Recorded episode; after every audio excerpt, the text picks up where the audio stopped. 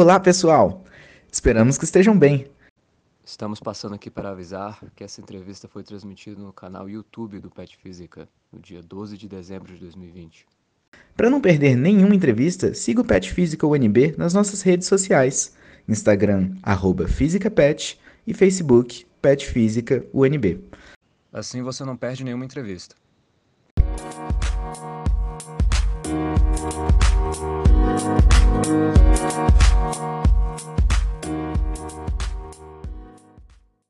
Estamos aqui com o professor Hugo, Hugo Nazareno. O professor Hugo, ele possui graduação em Física na Universidade Nacional de Córdoba, mestrado também e doutorado, todos na Universidade de, Nacional de Córdoba. E atualmente ele é pesquisador na Universidade de Brasília.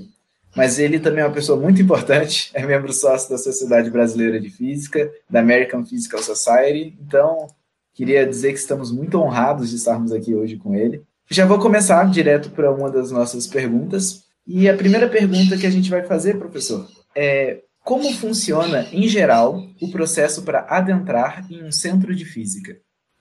Ok, ok, vamos lá. Eh, centro de física puede, funciona, puede funcionar independiente de alguna universidad, ¿eh? puede ser un centro independiente, o bien un centro dentro de una universidad. O cuando, por ejemplo, un cierto tema adquiere cierta relevancia, entonces eh, agrupa ciertas personas y ellos deciden formar un centro dentro de la propia universidad. Entonces, para los alumnos o los doctorados o postdoctorados, etcétera, que están trabajando en temas afines, es importante tratar de contactarse con alguno de esos profesores, de esos investigadores de ese centro. Esa es la forma por la cual usted puede ser acepto a ese centro. Puede ser acepto para hacer, por ejemplo, un, post, un postdoctorado o para hacer propiamente un doctorado también. Entonces, centros, claro, eh, por ejemplo, acá en, en Brasil tenemos el CBPF, Centro Brasileño de Pesquisa Física, que no está dentro de una universidad, es una, un órgano autónomo, completamente autónomo, donde ahí hay cursos de, de posgraduación, no hay cursos de graduación allí, son cursos de maestrado y doctorado, ¿verdad? Y bueno, es un centro que tiene pesquisadores de muy alto nivel y tiene muy buena, muy buena eh, recepción en todo el mundo, digamos. Entonces, ese es otro centro. Otro centro que yo también puedo hablar un poco es el Centro Atómico Bariloche, que también no está dentro de ninguna universidad, pero es un centro, un centro asociado a la Universidad de Cuyo, pero independiente total. Y el Centro Atómico Bariloche tiene, por ejemplo, eh, cursos para doctorado en Bariloche, y, eh, pero son, son cursos muy reducidos. El número de alumnos es muy reducido, digamos. En la época que yo estuve en eran 15 alumnos por año aceptaban. Aceptaban alumnos ya cumpliendo, habiendo terminado los segundos años tanto de matemática, de física, de ciencias afines. O sea, entraba al centro Bariloche como alumno por supuesto a través de un proceso de selección ¿no? bastante riguroso, porque solo 15 pasaban, y con bolsa, lógico. Y entonces, eh, esos 15 podían, digamos, eh, llegar a concluir sus estudios allí en Bariloche, pero ya tendrían que tener aprobado primeros y segundos, los segundos dos primeros años, digamos, de tanto física como matemática, como las ingenierías, o biologia, etc. Creio que isso mais ou menos responde a pergunta? Impressionante, realmente muito impressionante. Agora, qual é a sua opinião sobre o Instituto de Física da UNB como um centro de física? Bueno, eh, yo llegué acá en 78. Yo quiero un poco hacer un poco la historia de, de mi, mi, historia dentro de la UNB. En 78 yo llegué acá, tenían pocos profesores. En esa época yo estaba haciendo una posgraduación en Uppsala, Suecia, en el Quantum Chemistry Group. Bueno, en ese grupo había varios brasileros e inclusive alumnos de Brasilia, la UNB que estaban haciendo doctorado lá en el Quantum Chemistry Group de Uppsala. Bueno, ellos me falaron, me dijeron, bueno, usted podría incorporarse a Brasilia, eh, porque, digamos, eh, la Universidad de Brasilia está precisando profesores. Eso fue en el 77, finales del 77. En el 78, entonces, ellos me mandaron una carta diciendo que gustarían de tenerme a mí como profesor, mandaron las pasajes inclusive. Ahí llegué acá, en enero del 78. En esa época, como dije, había pocos profesores. Lo que pasa es que Brasil también estaba en una época medio conturbada, porque muchos profesores, muy buenos profesores que había acá, también tuvieron que salir por cuestiones políticas. Bueno, eso ustedes deben saber mejor que yo. Pero yo también tuve que salir por cuestiones políticas en Argentina. Entonces, yo estaba en Suecia porque no podía ir a Argentina. Entonces, lo más cerca de mi país era Brasil. Y bueno, así es como vine acá a Brasilia. Me dijeron, anda allá porque hay poca gente. Y efectivamente, había pocos profesores porque muchos habían salido. Pero yo puedo decir lo siguiente, en esa época la situación para mí no era muy, muy agradable porque, eh, bueno, yo tengo que decir eso, evidentemente, porque fue parte de mi historia acá. Eh, en un momento el centro, el centro, el departamento de física, en esa época era departamento la física. Física pasó a ser instituto años después. Bueno, la época era departamento y me cortaban el contrato. No querían saber más nada de Hugo Nazareno. Ok.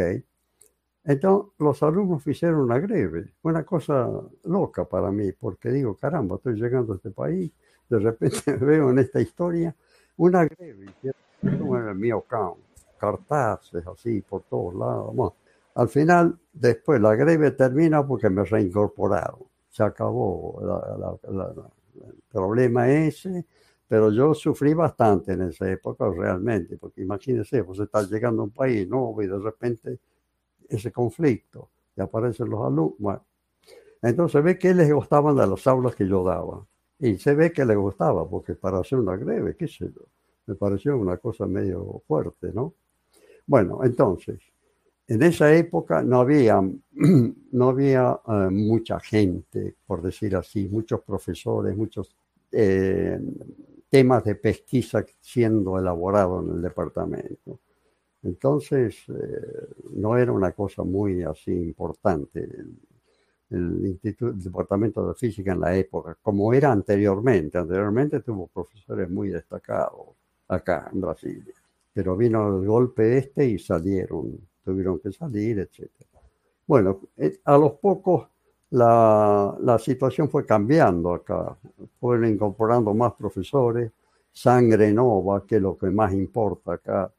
Lo que importa, ¿sabe qué? Lo que importa mucho acá es que haya menos caciques menos caciques, o sea, menos donos de cátedra, donos de esto, donos de lo otro, que sea una cosa más democrática, más abierta, en fin. Y eso se está aconteciendo en la física. Yo observo que ahora está muy diferente de cuando yo llegué acá. Está muy diferente. La física está mucho, mucho mejor. Inclusive yo sufría también por qué acá, por la investigación, porque yo no tenía con quién conversar acá. Yo hacía cálculos de bandas, por ejemplo. Entonces, aquí no había nadie que hacía eso, con quien conversar. ¿Qué hacía yo? Me iba al CBPF en Río de Janeiro. Ahí calculaba y entré en interacción con un grupo de, de Río. Y ahí publicamos varios trabajos con, con Pessoal de Río. Pero entonces lo que me refiero es eso, que acá vos ficaba medio soci, ficaba socinho, no tenía con quién conversar, los temas, etcétera, con los cuales usted está trabajando. Ahora ha cambiado, eso ha cambiado. E lo tinha jogo entre Brasil e Argentina? Aí, realmente. ¿Cómo fue la pregunta? Repítala, a ver. ¿Cómo fue la pregunta? É um jogo entre Brasil e Argentina, a rivalidade do futebol. Ah, sí, bueno, no, pero como pasa que yo tengo familia brasileña también, pues yo tengo una filia brasilera, ah. bueno, ahora tengo netos, o sea, pero en la época una filia que era noviña y sufría mucho cuando este, este italiano que murió hace poco, un italiano que le hizo tres goles a Brasil y lo sacó de la Copa.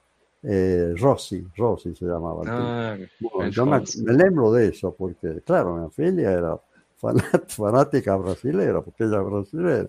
Y nosotros, claro, un poco entre Brasil e Italia, estábamos por Brasil, lógicamente, pero Brasil y Argentina era otro negocio, ahí la, la se dividía un poco. Se abriga la familia. sí, sí. Bueno, entonces eso. Eh, además, ahora usted puede conversar con los experimentales, los, los físicos experimentales. Y, y, es bueno eso, que entre teoría y experimentales haya un diálogo porque es interesante eso, tanto para él como para los teóricos, ¿no? que haya ese diálogo. Y ahora ese diálogo existe. Bueno, claro, tiene que mejorar evidentemente todo. Eh, debe haber algunas cosas que hacen que el instituto no tenga una nota de más destaque en la CAPES. Yo no estoy al tanto de eso, no, no, no acompaño eso, pero de todas maneras veo que hay ambiente de trabajo, y que hay mucha gente haciendo cosas acá en la física. Pero como digo, algo tiene que haber que cambie alguna cosa para que el departamento tenga una preponderancia mayor, ¿no? En, en el ámbito nacional. ¿no?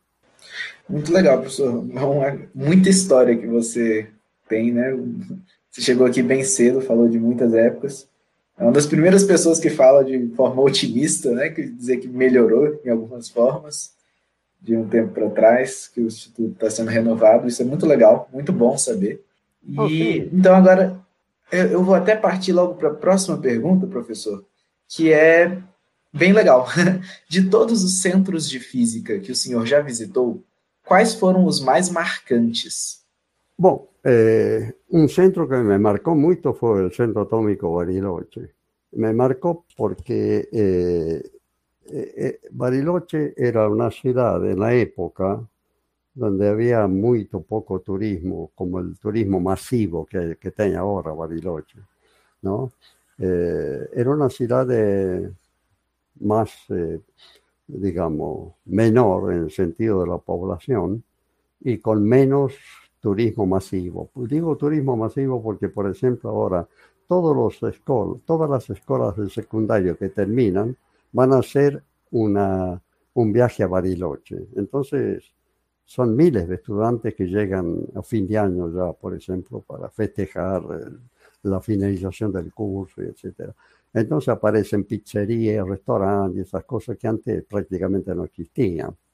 Entonces, ¿cuál era la, la, digamos, la diversión mayor que había era el esquí en Bariloche. Eh, y, eh, por ejemplo, quiero decir esto, cuando se hacía el examen de selección para los alumnos del curso del Centro Atómico Bariloche, la selección era tema de física, pero había otros temas. Por ejemplo, le preguntaban a un alumno, ¿usted conoce a Pirandello?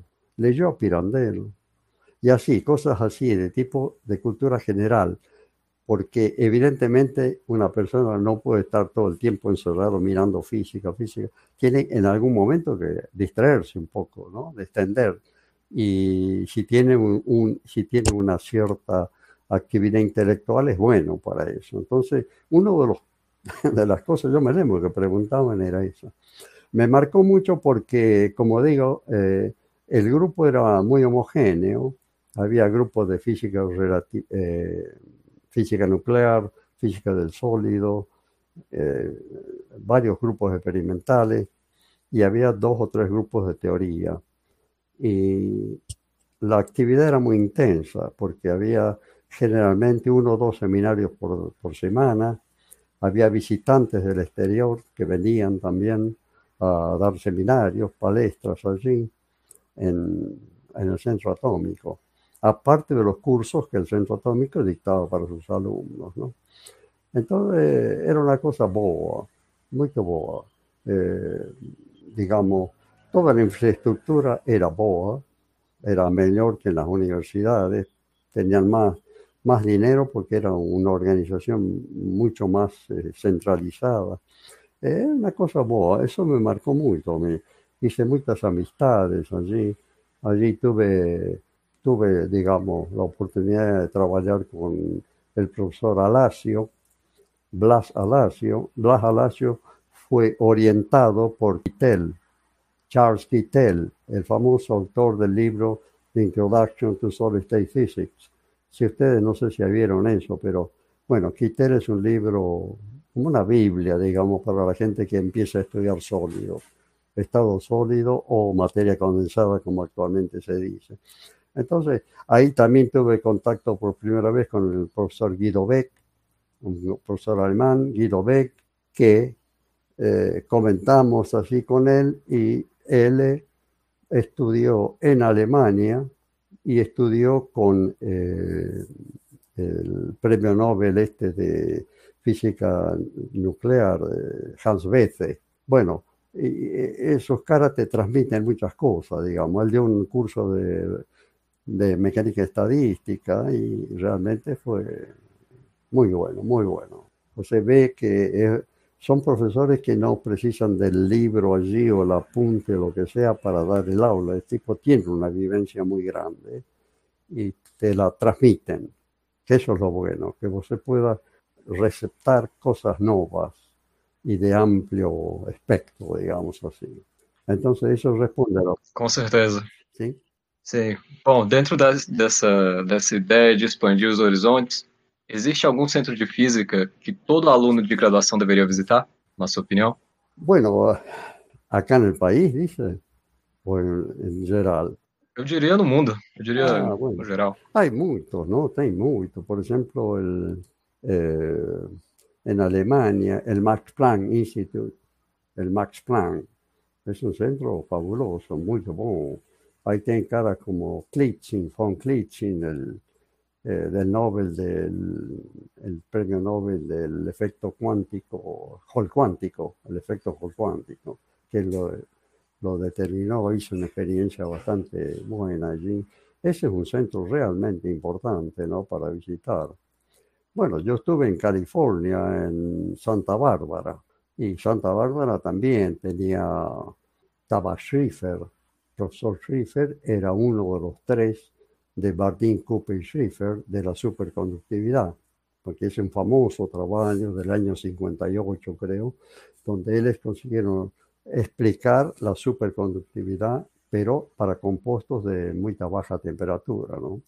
Pero explicaban la, cómo es que la eh, interacción electron-electron mediada por fonos podía acoplar los electrones y formar los pares de Cooper que por su vez daban lugar a la superconductividad. Eh, entonces, ese era muy importante, ese, ese California, el Instituto de Física de California, y ahí tiene el ITP, International Theoretical Physics, International Theoretical Physics, o Instituto of Theoretical Physics, Instituto Theoretical Physics, ITP. Ese es un centro muy importante en California, ITP, exacto.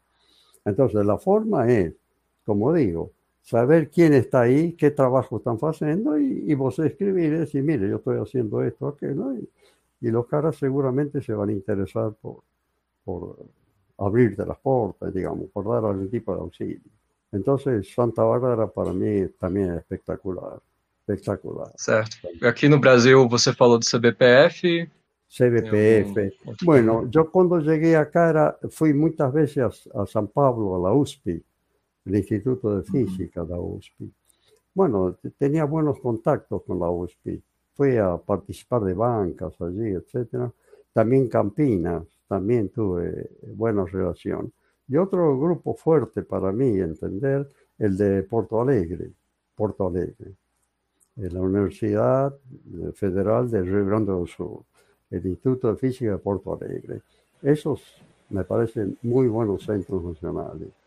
Desde el, desde el punto de vista nacional, yo considero que eh, quizás también Belo Horizonte, sí, sí, UFMG, UFMG, Belo Horizonte. Bueno, en fin, se podría hablar de más cosas, pero yo digo, sí. Eh, Mas eu queria. Esses são bons exemplos. Que a gente pode seguir. Mas pode continuar. Pode seguir? Ok. É, então, eu vou já fazer mais uma pergunta, professor, só que eu vou até expandir um pouco mais aqui. Ó. A pergunta é: qual é a expectativa do senhor em relação aos futuros centros de física? Mas aí eu vou perguntar também sobre a física de forma geral, ou como, qual é a sua expectativa para o nosso futuro, da né? forma como a gente faz ciência? Bueno, la física, yo creo que la, oh, ¿cómo decir? La física está muy ligada a la tecnología o la tecnología está dando pasos agigantados en función de la física.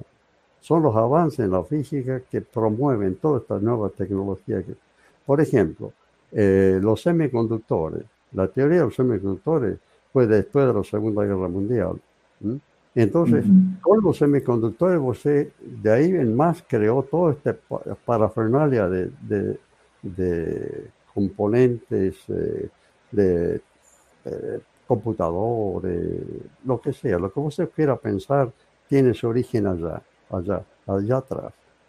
Por supuesto, con muchas más eh, puntos de avance, pero eh, la física, lo que digo, es que tiene una importancia fundamental ahora, así como por ejemplo la física aportó mucho a la biofísica. Por ejemplo, la, la biología ahora está en un patamar altísimo, pero eso porque incorpora muchas cosas de la cuántica, porque vos el microcosmos no lo puede analizar así. Nuestro universo es eh, newtoniano, diríamos, pero el microcosmos es cuántico. Entonces, cuando la física se alía a la biología o la biología pega cosas de la física, la, la biología se expandió muchísimo en importancia también. Es una ciencia ahora de, de frontera la, la, biología. Entonces, si usted está trabajando en física, tranquilamente puede a, entrar en un grupo de investigación de los biólogos, porque seguramente allí usted va a poder dar alguna contribución importante. Es decir, la física es una ciencia de primer nivel. Lo que eh, está ahora en juego es, digamos, ¿cómo decirlo? Hacer cosas en función de, de la sociedad, ¿no es cierto? Eh, eh, lo importante es eso también, digamos. Pero a cuestión Quando a gente fala de, de tecnologia, a gente geralmente sempre pensa também em computação. Então, você pensa que talvez a computação quântica possa vir a ganhar cada vez mais prominência, mas Claro, yo no sé nada, de, perdóname, yo no sé nada de computación y mucho menos de cuántica, de computación cuántica, perdón, de computación cuántica. Entonces, pero parece que puede dar un avance significativo. Todavía no salió de un patamar que muestre resultados, me parece, pero puede ser. Hay mucha gente entusiasmada en esa, en esa cuestión de la computación cuántica, ¿no? Los qubits y todas historias. Pero, no sé, el tiempo va a decir si realmente eso va a dar en algo. Por ejemplo, yo me remito a la superconductividad. La superconductividad de altas temperaturas, que fue un, boom en los años 87, 88, porque eh, descubrieron compuestos de sustratos que le llamaban, esos sustratos tenían la propiedad de mantener la superconductividad a temperaturas próximas de 90 Kelvin, una cosa. Lo que se tenía hasta entonces era una superconductores en la práctica hechos con temperatura crítica de 30 grados. 30, 30 grados, estamos hablando Kelvin siempre, no, no, no. 30 Kelvin, vos ya la superconductividad desaparecía. Pero ahora en el 87, 88, bueno, aparecieron los superconductores de alta temperatura.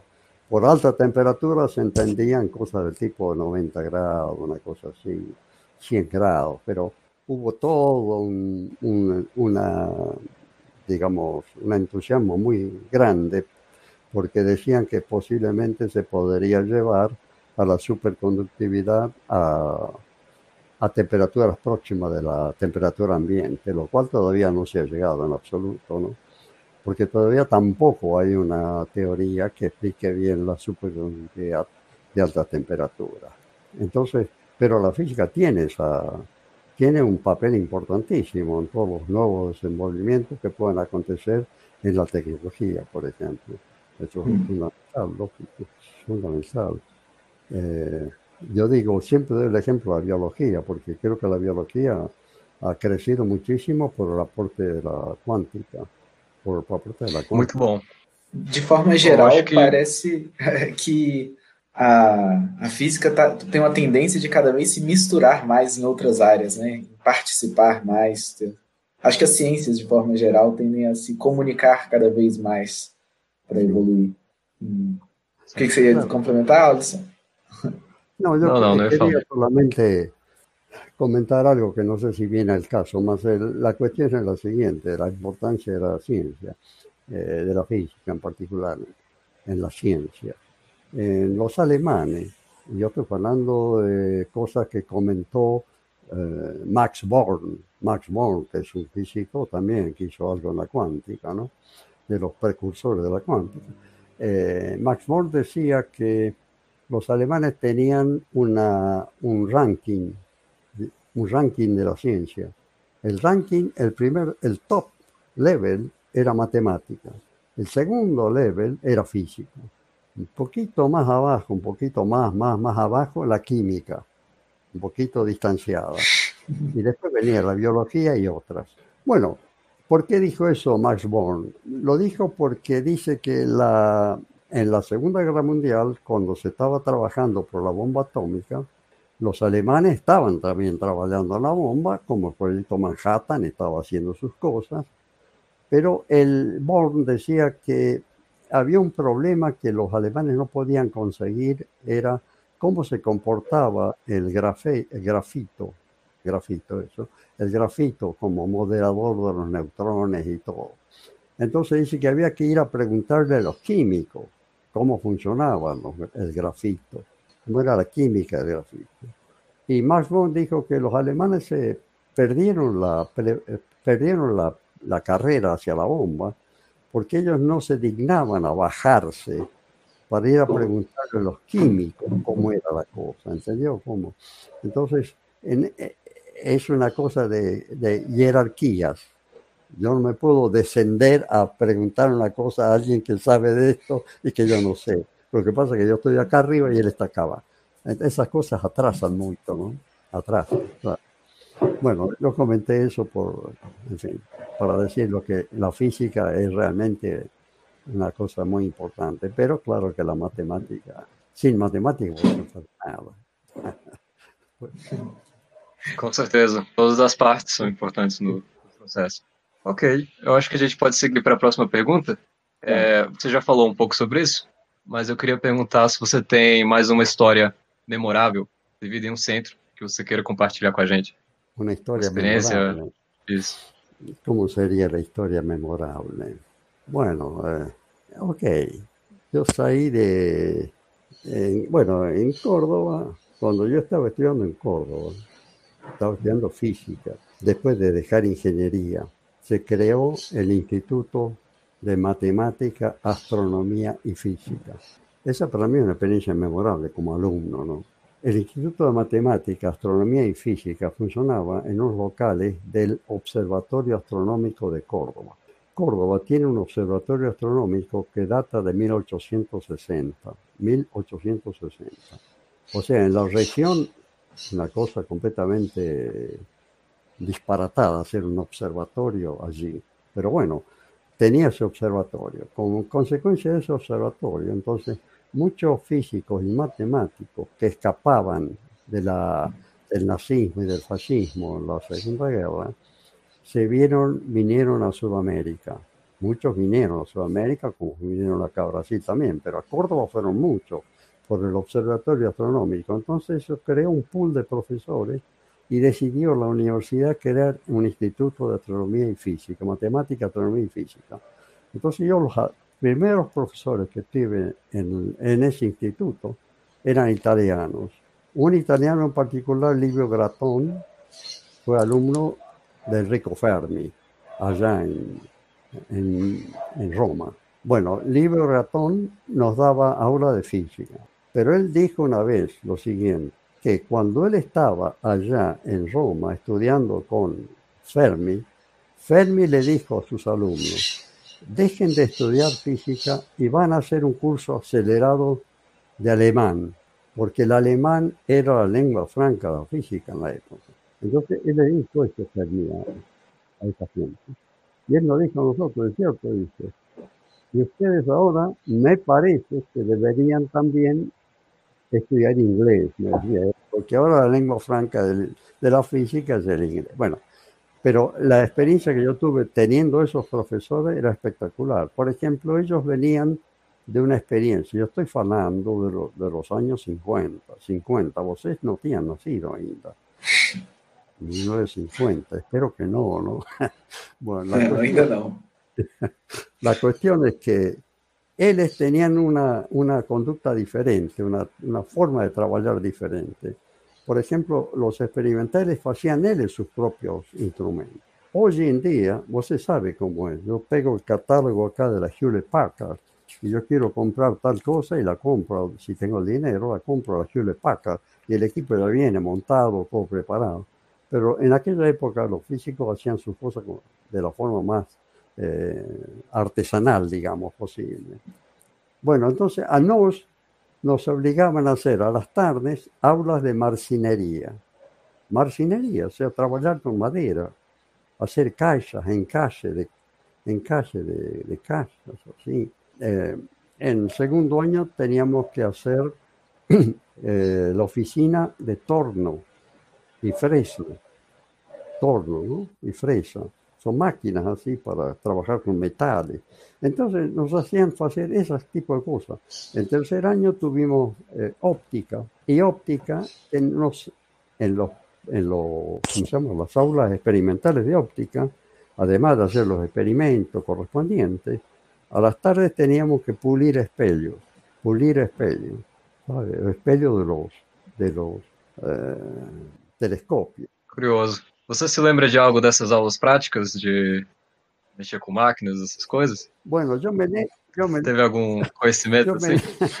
Me... Não, isso é um exercício de paciência, em realidade, porque eh, eu não tinha, a habilidade minha práctica é praticamente nula, sino que lo diga mi mujer aí.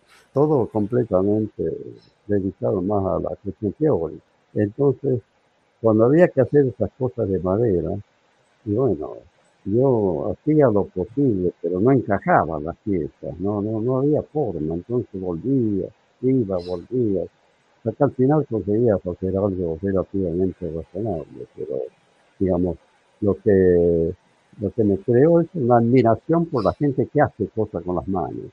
Eso, eso me creó una admiración hacia esa, hacia tipo a la actividad manual, que me parece muy interesante, evidentemente pero tenemos robots también, pero bueno, de todas maneras, actividad, eso, eso me dejó una buena impresión a mí. Eso es saber trabajar con la, con la natureza, extrair cosas de allí. Legal. Acho que tem uma pergunta aqui do chat que vai ser bem parecida com essa história que você contou, mas acho que é legal que a gente já emenda. A pergunta do Hugo Diniz, eu vou exibir aqui. Boa tarde, pessoal. Estou no ensino médio e quero perguntar ao professor o que a experiência internacional o proporcionou. Ah, é uma pessoa, claro, perfeito. Sim. Ajá. ¿Y qué experiencia internacional proporcionó? Bueno, un poco es, ¿cómo decir? Humildad para reconocer lo que no se sabe. Humildad para eso. Y tratar entonces de suplir esa deficiencia. Eh, yo puedo comentar, por ejemplo, que cuando yo comencé a estudiar ingeniería en Córdoba, pero yo no nací en Córdoba, yo nací en una pequeña ciudad de Argentina. Esa ciudad no tenía facultad de, de ingeniería ni nada por el estilo. Entonces yo fui a Córdoba, muy bien. Yo terminé mi secundario en Catamarca, así se llamaba la ciudad, Catamarca. Fui a Córdoba. Y en Córdoba yo tenía colegas que estaban en ingeniería que sabían hacer cosas que yo no tenía ni idea. Ellos sabían, por ejemplo, cálculo, sabían integral, sabían derivada, todas esas cosas de cálculo 1, digamos. Ellos sabían, yo no sabía. Me puse a estudiar como loco las noches. Es decir, eh, Eso es lo importante, yo creo. Reconocer que uno no sabe ciertas cosas y que tiene que aprenderlas. Y las tiene que aprender con el esfuerzo. Y sin el esfuerzo yo creo que no, no se consigue nada. No sé si eso respondería a la pregunta de esta persona, pero a, nivel de escuela secundaria también vale lo mismo. Vale lo mismo. Si usted, Perfecto. En la escuela secundaria seguramente trigonometría le enseñaron o esas cosas. Eh, a lo mejor no sabe lo que es el seno o el coseno, no sé, digamos. Entonces, debe procurar saber, debe procurar saber por sus propios medios. Yo creo que eso es lo más importante. La experiencia que me dejó fue eso. Legal.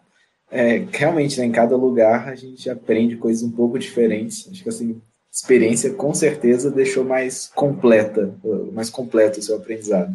Mas legal, acho que o Alisson vai fazer mais uma pergunta do Pet mesmo. Pode seguir, Alisson.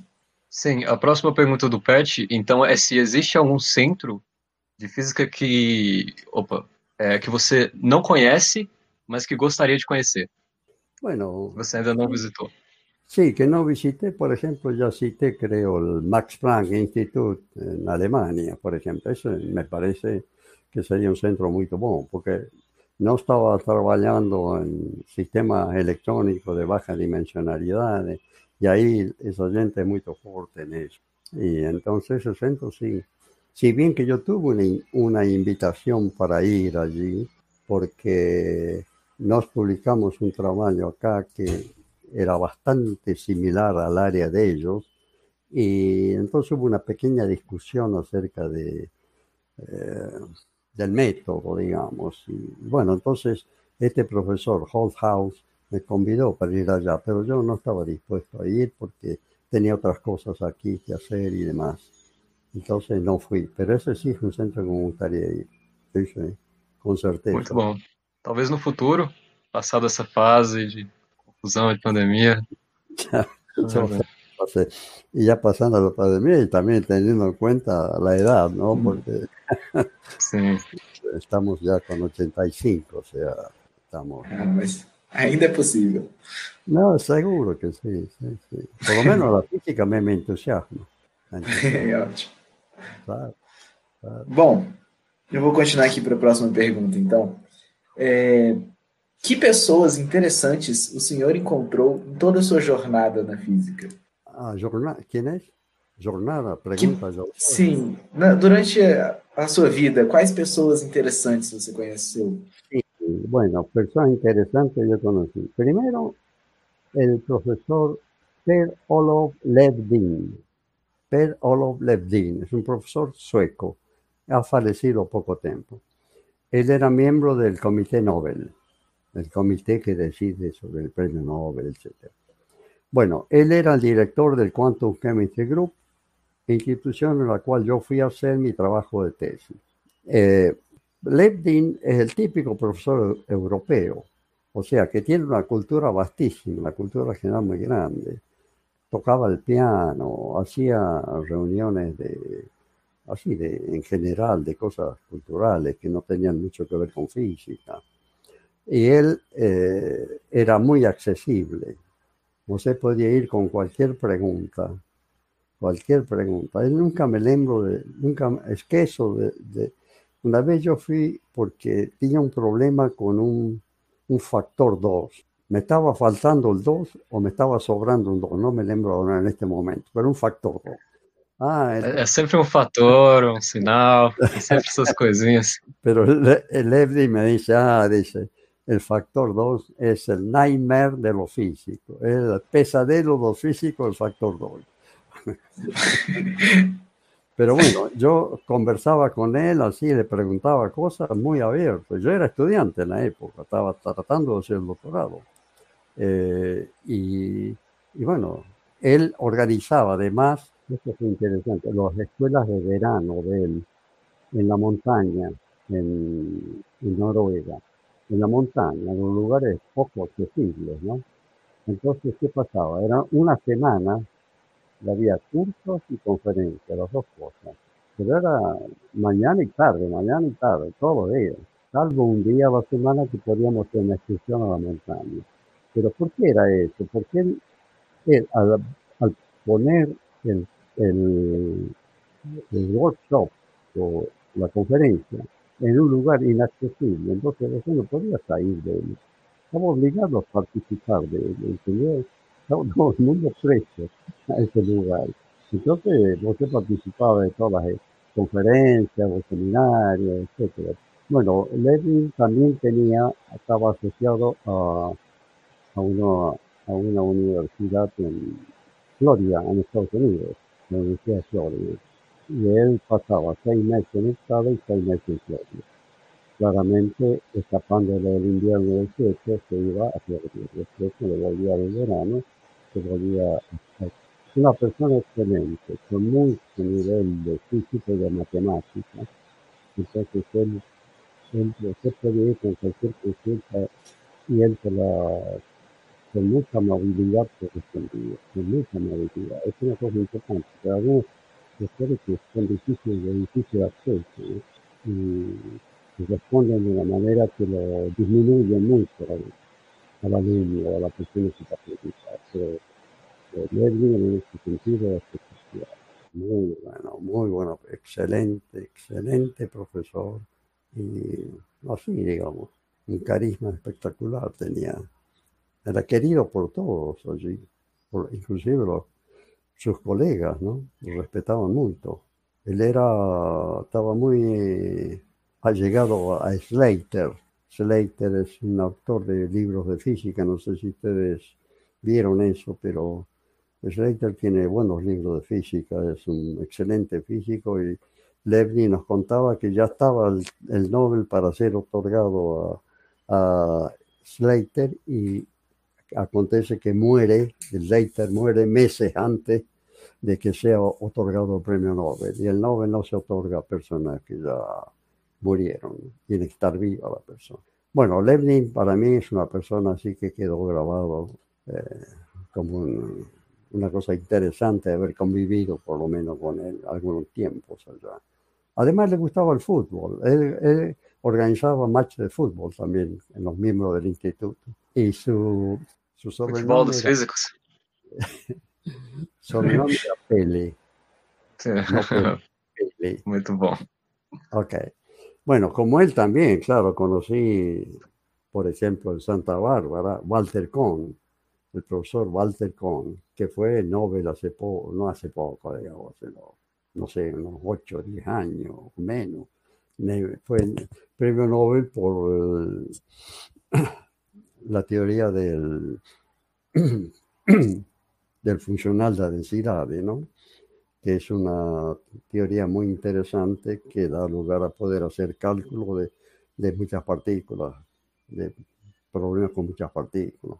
Bueno, él también era una persona típicamente europea también. Yo calculo, yo quiero diferenciar eso, digamos, hay una, una tendencia entre los europeos en general a envolverse con más cuestiones que solamente la propia profesión, ¿no?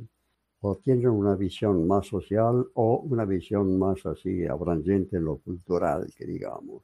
Bueno, Con era esa persona, ¿no? Que también era muy accesible.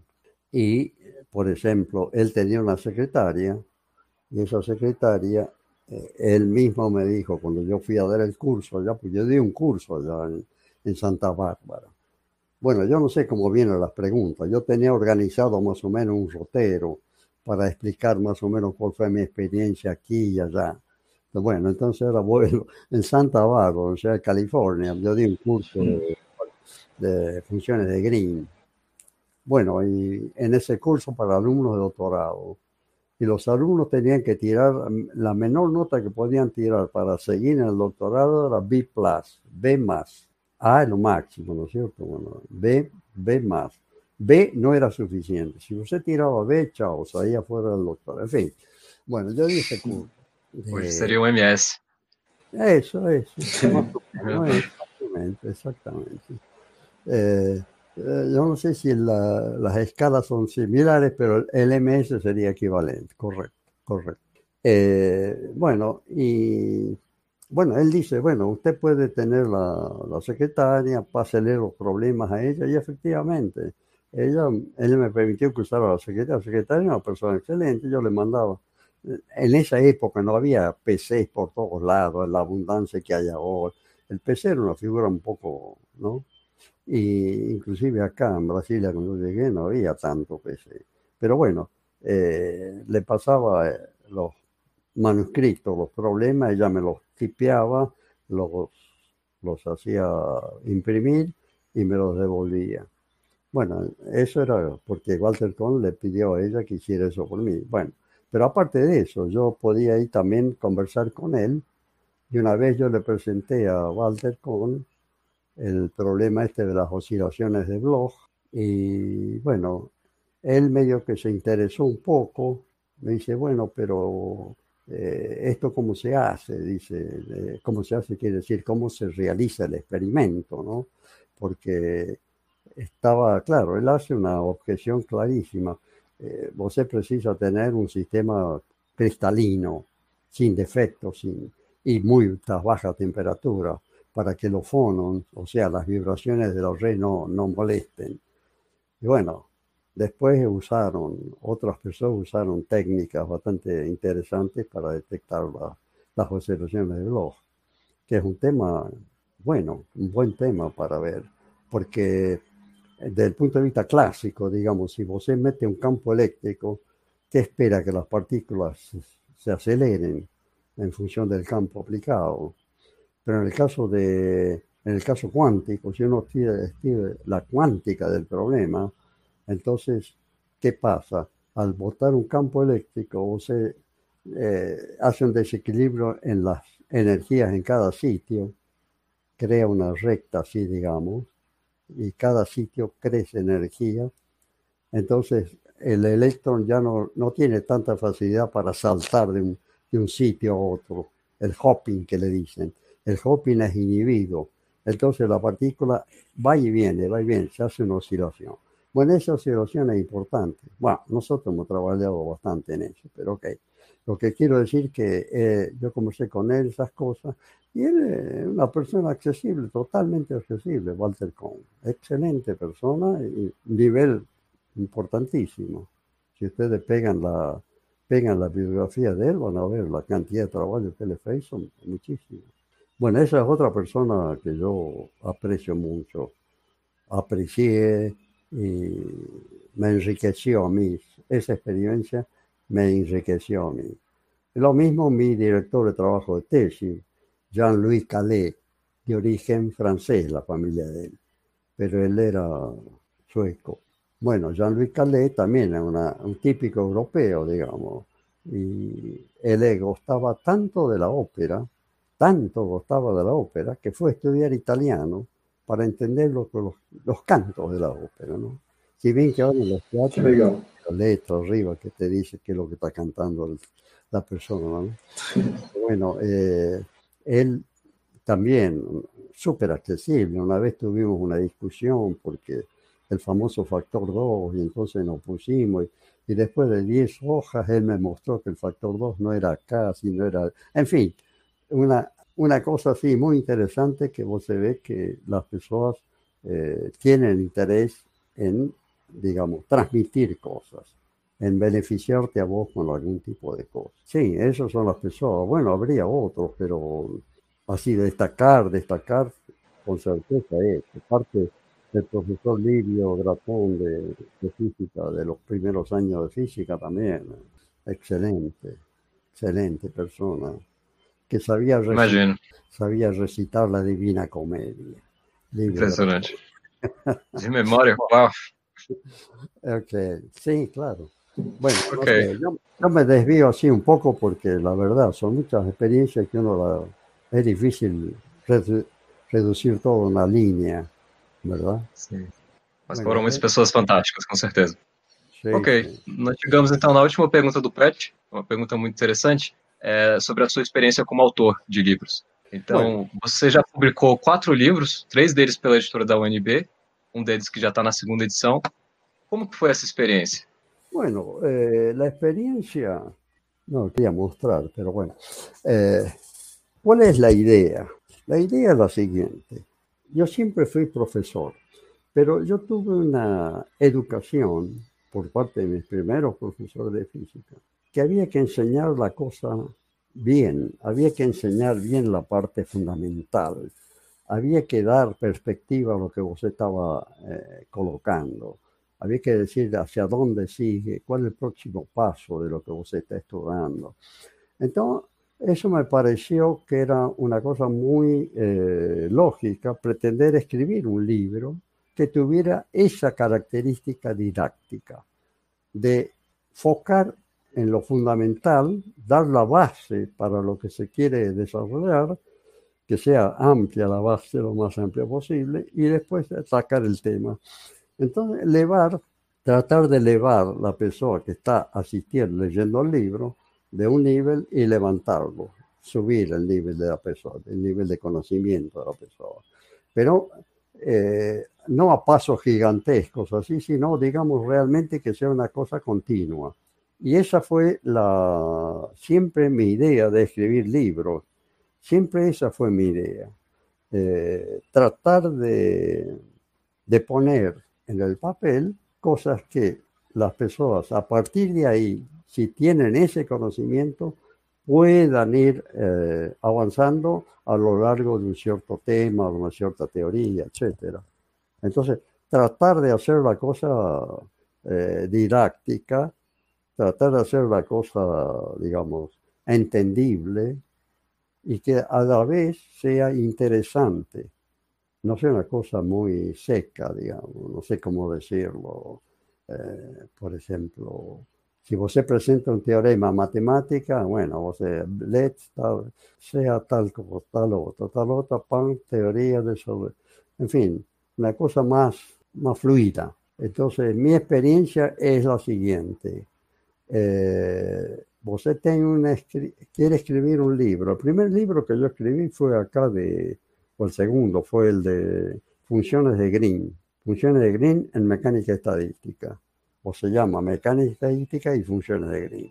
¿Por qué? Porque no había literatura portuguesa en esos temas, en la época, en la época, no había. Y tuvo bastante buena aceptación. Y yo incorporé después en la segunda edición, que es el otro libro que escribí, incorporé temas nuevos en ese, en ese Mecánica Estadística Funciones de Green. Allí incorporé, por ejemplo, eh, condensación de Bose-Einstein, y también eh, el método CPA, que se llama Coherent Potential, perdón, es un tema que se trata eh, cuando trata de impurezas en un cristal. Entonces, vos vía funciones de Green puede determinar los niveles de impureza de ese, de ese, de ese sistema. Eso lo incorporé en la segunda edición. Tengo ahora otro libro, pero esta vez lo hice en, conjuntamente con eh, un gran colaborador mío, Pablo Brito, que fue alumno mío, y terminando, terminamos siendo colaboradores. Perdón, voy a pegar. Este libro. Eh. Un poquito más para izquierda, tal vez. No sé si da para ver ahí. Ahora sí. Este libro fue editado en Roma. Acá la universidad parece, por lo menos hasta ahora me parece, no, no publica cosas que no sean en, portugués. Ese libro está en Roma, eh, editado en Roma, en inglés, y trata de una serie de temas que nos hemos desenvolvido acá en Brasilia.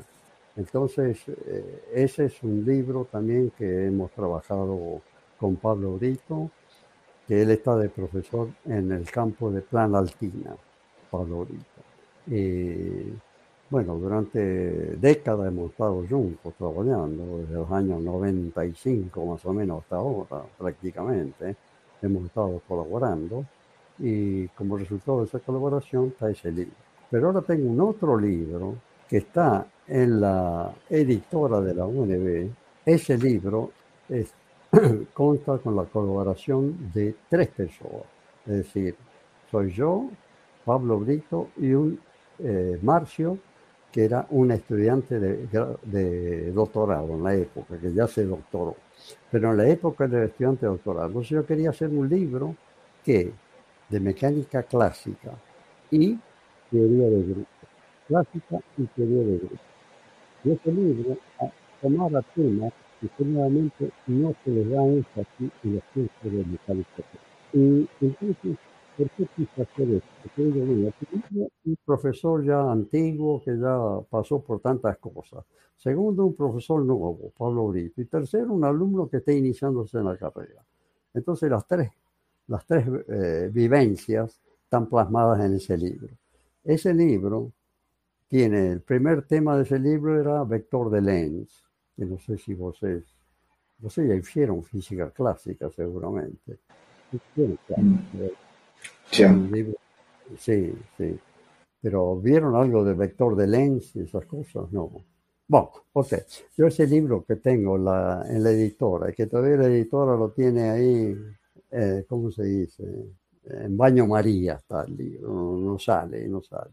Eh, bueno, ese, ese libro, ese tema, ese tema de el vector de Lenz. ¿Por qué digo vector de Lenz? Porque vector de Lenz, si vos se quiere atacar el problema de Kepler, el problema de dos cuerpos, ¿no? El problema de dos cuerpos Usted tiene, usa las ecuaciones de movimiento de Newton. Son ecuaciones diferenciales en segunda orden. Pa, pa, pa, Saca las trayectorias y todo. Con el vector de Lenz, usted no precisa resolver las ecuaciones diferenciales de Newton. No precisa. Y usted obtiene toda la información que puede tirar con las, las ecuaciones de la mecánica clásica, las puede sacar con ese vector. ¿Qué es, ¿Qué es ese vector? Es una constante de movimiento del problema de Kepler. Ustedes saben que en un problema de potencial central hay una constante de movimiento, que es el momento angular. ¿Ok? Esa es la primera constante de movimiento que pasa. El momento central, momento angular, es la primera constante de movimiento. Bueno, hay una cuarta constante de movimiento allí, que es el vector de Lenz, en el problema de Kepler. Ok? Bom, esse, Interessante, isso é inédito. Uh, e esse, essa ideia se estende também para muitos corpos, além de só dois? Porque não, esse o problema é complicado. Corpo. Isso está em dois corpos. Só dois corpos. Okay. De Kepler, Kepler. Pero certo. es interesante porque, eh, digamos, como digo, es una técnica que você, usando ese vector, puede sacar la excentricidad de la órbita, la excentricidad de la órbita, la órbita en sí, en fin, todos los detalles que usted quiera hacer eh, con eso. Y eh, otro tema que tenemos ahí es scattering clásico, que yo hice una cosa de scattering clásico. Otro tema en ese libro. Fallamiento. Exacto, perdón, fallamiento clásico. Espallamiento clásico. Y otra cosa que tenemos en ese libro es eh, de clásica. Usted tiene, en clásica usted tiene, eh, bueno, después de Newton, ¿qué viene? Lagrange, después de Lagrange, Hamilton, y después de Hamilton, Hamilton-Jacobi. Tiene todos esos, todos esos abordajes cada vez más teóricos, más matemáticos, etcétera, se van eh, o se va subiendo una escala, digamos, en la física clásica. Bueno, entonces eso lo hemos tratado en ese tercer capítulo. Y el cuarto capítulo, un poco extenso, es la teoría de grupos en ese libro que todavía no sale. Bueno, ese libro tiene teoría de grupo. El grupo es una cosa importantísima. Es decir, trata con simetría, ¿no es cierto? Hay simetría de todo tipo. ¿Y ahí usted está aplicando la física clásica? La, la estamos tanto a clásica como a cuántica. Más bien hicimos una extensión a cuántica, lo último. Sí, sí. La última parte es una extensión a la cuántica. El libro ese. Eh, por, eso el libro se llama Tópicos de Mecánica Clásica y Teoría de Grupos. Y Teoría de Grupos. Bueno, ¿y por qué yo quería hacer ese libro acá en la Universidad de Brasilia? Porque los alumnos tendrían más directo acceso al libro, porque está la, la, la biblioteca, no la biblioteca, pero la, la sala que vende libros de la editora que está frente al, al Café las Letras, acá en el campus. Y bueno, entonces el alumno puede ver el libro si le gusta o no le gusta, etcétera, pero tiene acceso. En cambio, si yo lo publico en otro lugar, es difícil ese acceso. Como este libro, este libro que estamos haciendo, con, que hicimos con Pablo Brito. Lo hemos publicado en Italia, pero acá difícil, es difícil acceso para los alumnos. Bueno, entonces mi experiencia es esa. Yo quiero siempre hacer cosas en el conocimiento de una determinada área y que no sea una cosa muy traumática, pero sí mostrarle cómo se avanza, cómo se avanza. Y que cuando uno sube puede ver el panorama allá embaixo. Essa é a ideia. Legal demais, professor. A gente tem uma pergunta aqui no chat que já vai diretamente nesse assunto, você já até explicou um pouco, mas eu vou fazer aqui para você complementar. Pergunta do Vinícius Cerqueira. Boa tarde. O senhor já escreveu alguns livros sobre mecânica estatística. O, senhor, o que o senhor julga que um bom livro didático deve ter para garantir o aprendizado do aluno? Então é mais sobre como escrever né, didaticamente. Ah, bueno, claro, por ejemplo, en mecánica estadística, yo cuando llegué acá, acá en Brasilia, yo estaba haciendo cosas en mecánica, en física estadística, en mecánica estadística. Yo hice un par de cosas, un par de nunca publiqué allí, en ese momento no publiqué, pero hice una serie de, cosas interesantes, como por ejemplo mostrar cómo se podría decir que tiene eh, eh, la teoría te puede dar lugar a que haya temperaturas negativas, pero en realidad eso, digamos, es una, una aproximación que uno hace de la, de la teoría, pero eh, si tiene en cuenta otras cosas, como por ejemplo interacciones, entonces ya la, la, la, temperatura llega a estabilizarse en temperaturas normales, mayores que cero, digamos. Bueno, eso estoy hablando así rápidamente, pero tendría que ver cómo desarrollo eso, ¿no? Bueno, eh, una cosa que digo yo es lo siguiente, ya que hablamos de mecánica estadística, eh, es importante que, se, que los alumnos tengan en mecánica estadística, ¿no? Tengan conocimiento de funciones complejas, ¿no? De variables complejas. Yo no sé si esa disciplina es obligatoria o no, pero es importante el conocimiento de variables complejas. Para mecânica estadística é importante. É... A gente não tem essa matéria obrigatória, mas a gente aprende nos cursos de física matemática. Ah, física matemática. A gente acaba aprendendo. Claro, claro, perfecto. Por eso es bueno que se haga, que se haga eh, función de variable compleja. Sí.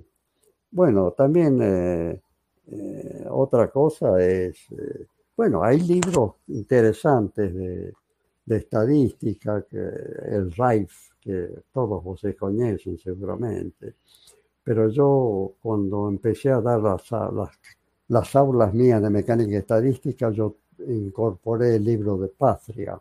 Patria es un muy excelente libro de, de mecánica estadística, de un nivel ya bueno, muy buen nivel y ahí requiere, claro, conocimiento bien de cuántica, de estadística, en fin, pero es un libro excelente y yo lo incorporé aquí y ahí sé que lo incorporasen también en otras facultades acá en Brasil también, era un libro nuevo, en la época era recién eh, editado, digamos, y me gustó mucho, me gustó mucho más que Juan, el primer volumen de Juan era un libro muy, muy hermético, yo diría, hermético.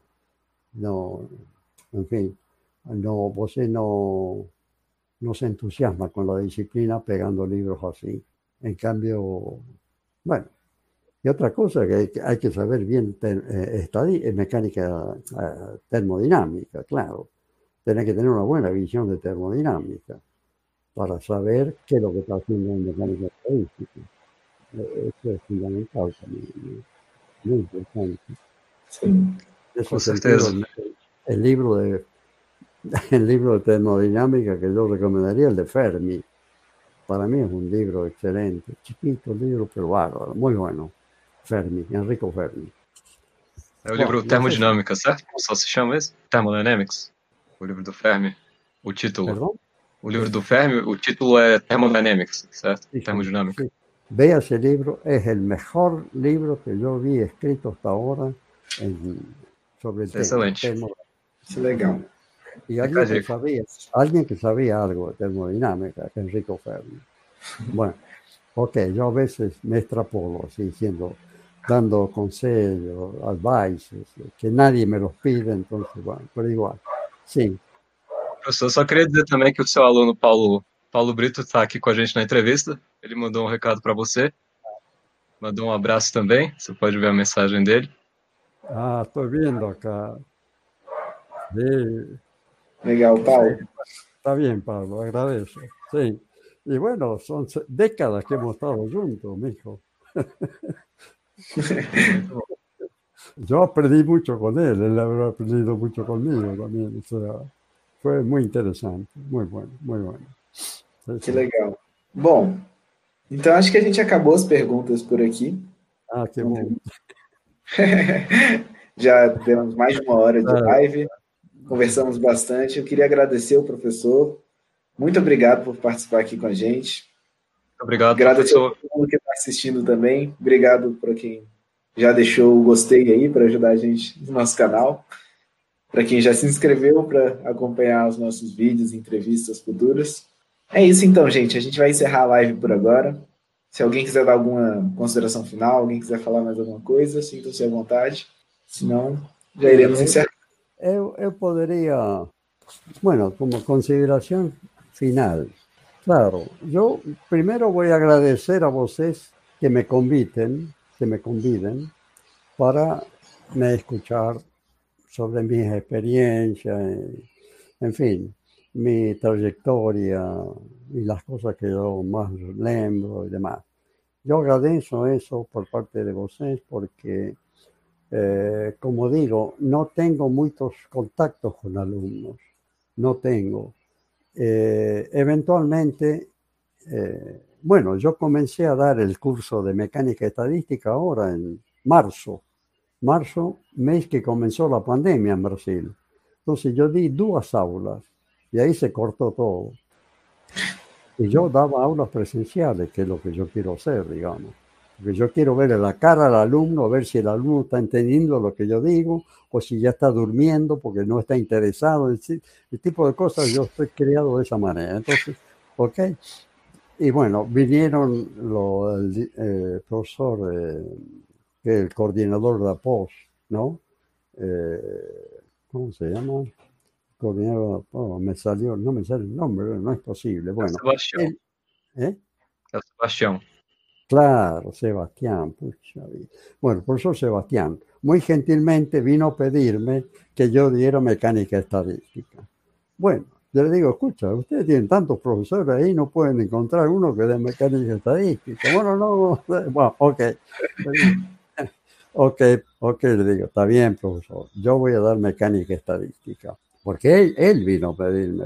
Entonces yo acepto lo que él me pidió de buen grado, entonces yo acepté de buen grado. Le digo con una condición, que yo quisiera dar mecánica cuántica el semestre que viene, en la post. Quiero dar mecánica cuántica, le dice así. Sí, sí, no hay problema. le digo, bueno, queda registrado, ¿eh? Bueno, ok. Entonces, no tengo contacto con alumnos. Entonces, me gustó que ustedes me, me llamaran para que así yo pudiera atravesar todas las cosas que tengo en la cabeza, que me dan vuelta y que, como digo, para mí el contacto con los alumnos, con la gente más joven o profesionales más jóvenes, siempre me ha enriquecido y me hace sentir más joven también, si es posible, no sé. Así que bueno, gracias, Che. Obrigado a vocês. Prazer foi Nossa. nosso. Obrigado. Com certeza, a gente que agradece. E os alunos também agradecem poder ter esse contato com o senhor. Então, obrigado a todos, gente. E até a próxima. Até a Até a próxima.